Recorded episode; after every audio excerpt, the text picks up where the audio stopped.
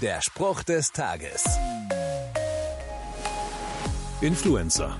Das ist nicht etwa eine Krankheit, sondern das sind Menschen, die in den sozialen Medien andere beeinflussen. Oft sind das begeisternde Persönlichkeiten. Sie haben Bewunderer und sind Vorbilder für ihre Fans.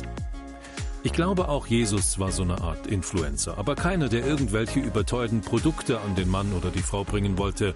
Er hat für Nächstenliebe geworben, hat sich der Armen und Kranken angenommen. Derjenigen eben, die von der Gesellschaft verstoßen wurden. In der Bibel lese ich, ihr seid Gottes geliebte Kinder, daher sollt ihr in allem seinem Vorbild folgen. Jesu großem Herzen und seiner Freundlichkeit jedem Menschen gegenüber will ich folgen. So kann ich daran mitwirken, die Welt zu einem besseren Ort zu machen. Der Spruch des Tages steht in der Bibel. Bibellesen auf bibleserver.com.